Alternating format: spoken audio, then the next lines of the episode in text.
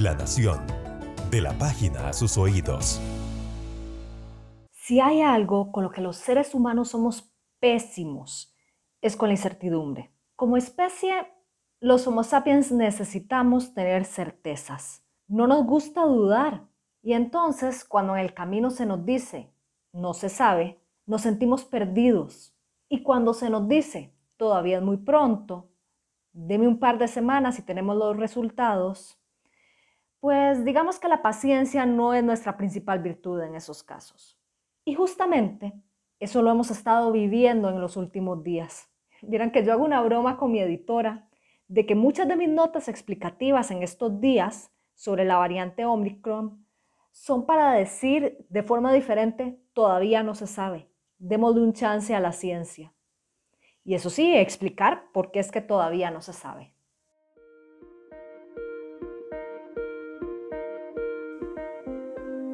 Soy Irene Rodríguez Salas, periodista de Ciencia y Salud de la Nación.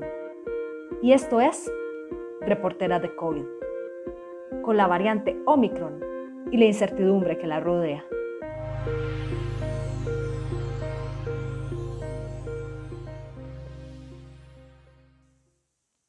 Hace como un año, la palabra variante se puso de moda.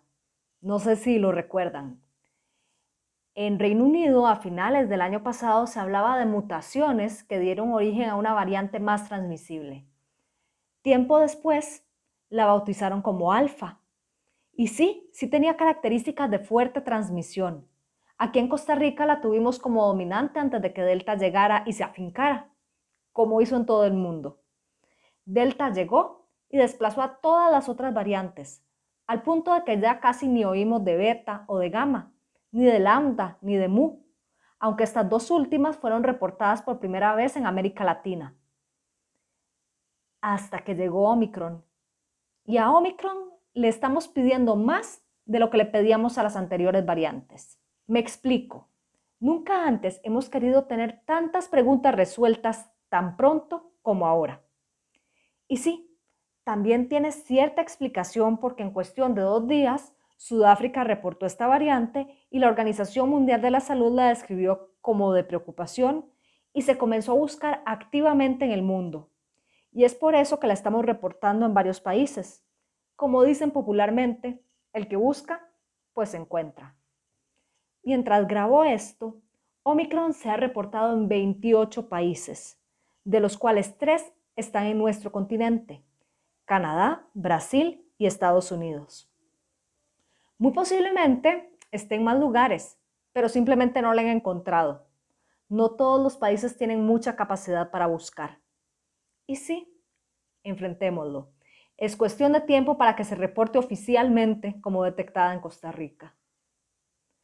Otra razón por la cual le estamos pidiendo más certezas a Omicron de las que puede dar en este momento es porque las autoridades mundiales de salud sí encendieron alertas con base en información preliminar. Y no faltaron quienes magnificaron el asunto. Vi prensa internacional decir, todavía no sé basada en qué, que Omicron es 600 veces más transmisible que Delta. Yo todavía no he encontrado ni siquiera una publicación preliminar que lo sugiera. ¿Pero por qué? ¿Por qué está preocupando tanto a la ciencia? Mejor que nos explique el microbiólogo especialista en bioinformática José Arturo Molina. Él es parte del equipo que desde la Universidad de Costa Rica estudia la genómica del virus en nuestro país y le sigue el pulso a las variantes en nuestro territorio. Es increíble el cambio, el cambio en el número de mutaciones que ha tenido con respecto a Delta, ¿verdad? Porque, bueno, en todo el genoma hay más de 50 mutaciones, que el número total no es tan relevante, lo más importante es en la espícula que, por ejemplo, Delta tenía ocho mutaciones, tiene ocho mutaciones. Y esta tiene 32, o sea, cuatro veces más mutaciones acumuladas, ¿verdad? Entonces, es un brinco que rompe para todo el paradigma que hemos venido viendo de acúmulo de mutaciones, ¿verdad? De que nosotros ya sabíamos que en el año 2020 la, la tasa de mutación era más o menos de una a tres mutaciones por mes y que en el 2021 ya eso se había incrementado hasta 10 mutaciones por mes. ¿Verdad? Pero definitivamente este cambio de entre Delta, que ya tiene un montón de meses, y verla reflejada en un, un, en un caso tan particular y que hasta ahora se detecte, ¿verdad? E, eso es tal vez lo más increíble, porque tal vez si hubiera sido paulatino, ¿verdad? Que se va viendo que aumentó a 10, a 12, a luego a 10, ¿verdad? Pero bueno, no sabemos cómo, cuál ha sido la dinámica, ¿verdad? Puede ser que esté circulando y, y esté acumulando desde hace tiempo. Justamente porque tiene un montón de mutaciones que individualmente ya se habían reportado como invadiendo la capacidad neutralizante, el aumento de la transmisión, inclusive mutaciones en otros genes, ¿verdad? Como la nucleocápside o la proteína no estructural 6, que ya se les había asociado cierta evasión del sistema inmune o, inclusive afectación en la interacción, ¿verdad? En general a la hora de, de, infectar. Entonces, hay una serie de características aquí reunidas y que van de la mano, ¿verdad? Según los reportes, con el incremento de casos que se han visto en las últimas semanas. Yo sé que puede oírse preocupante, pero digamos que no todo podría ser tan malo como parece. Vamos a un corte comercial y al regreso les cuento por qué.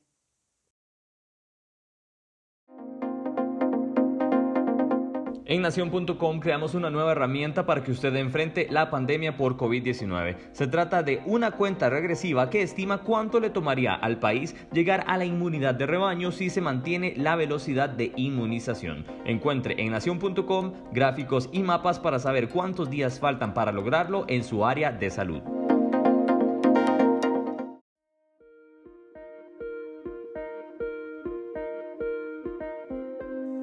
Regreso en Reporteras de COVID, cuando oímos que Omicron tiene mutaciones que individualmente están relacionadas con más transmisión y más riesgo de infección o que las vacunas pierdan algo de eficacia, pues sí, lo normal es preocuparse. Pensamos, si separadas ya tienen ese potencial, ¿qué no harán al sumarse juntas? Y ahí está el error, porque no necesariamente es así. La unión no necesariamente hace la fuerza. También podría pasar que esas mutaciones no sepan, por así decirlo, trabajar juntas y que más bien compitan entre ellas y se anulen. O que se sienta el impacto de unas sí y de otras no. Que no necesariamente los efectos son sumables, ¿verdad? Digamos que es, de alerta porque hay muchas mutaciones que por, de forma individual se han descrito, ¿verdad? Este, en, en otros linajes, otras variantes pero no necesariamente sumativo. Efectivamente, hasta puede haber un fenómeno de anulación. Es que va a depender de las mutaciones, pero simplemente no lo podemos predecir. Sí, sí puede ocurrir perfectamente una anulación. Pero de nuevo, estas cosas son muy, muy preliminares. En este momento, solo tenemos piezas escasas de un rompecabezas que no sabemos muy bien dónde van. Es más, ni siquiera sabemos cómo será la forma de ese rompecabezas. Necesitamos tener más piezas para ver cómo se acomodan y qué forma van tomando. Mientras tanto, los datos genéticos y los aumentos de casos en países, algunos en personas vacunadas, otros en gente que ya se había infectado, pues sí nos hacen seguir más de cerca el asunto. Esto lo está estudiando muchísima gente. Los epidemiólogos investigan si hay cambios en la cantidad de casos, en los síntomas o en la severidad de estos en una población. Los virólogos toman muestras de estos casos para ver si hay relación con Omicron y los estudian. También se indaga si los anticuerpos que nos dieron las vacunas o la infección serían buenas armas contra esta otra variante. Silvana Aldigieri, gerente de incidente de COVID-19 de la Organización Panamericana de la Salud, explica así este último tipo de estudio.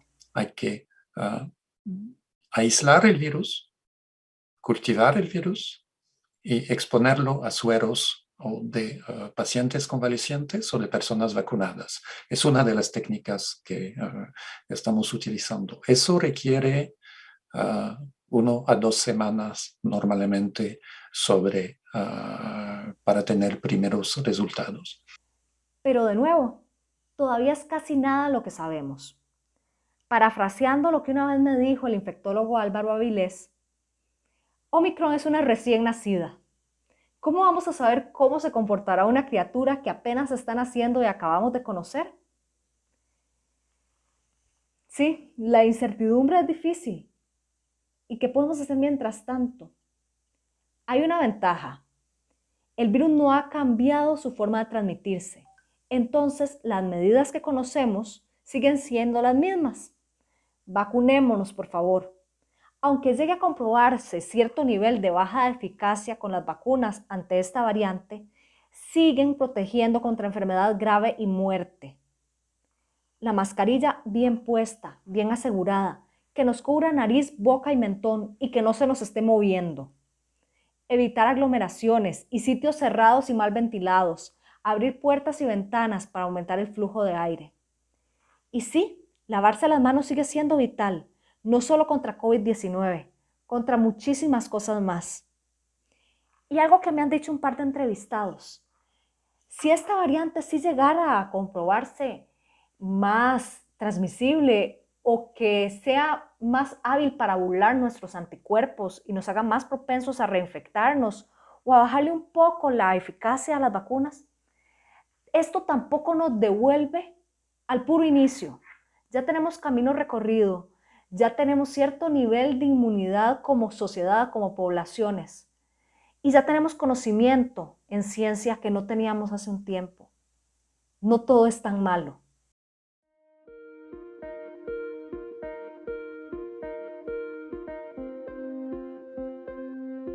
Si te gustó este podcast, compártelo con tus amigos y familiares. Puedes escuchar más episodios de Reportera de COVID en nuestro canal de podcast La Nación en Spotify, Apple Podcast, Google Podcast o en tu plataforma de podcasts preferida. Este es un producto de La Nación. Soy Irene Rodríguez Salas y estoy apoyada por Carlos Madrigal en edición y producción.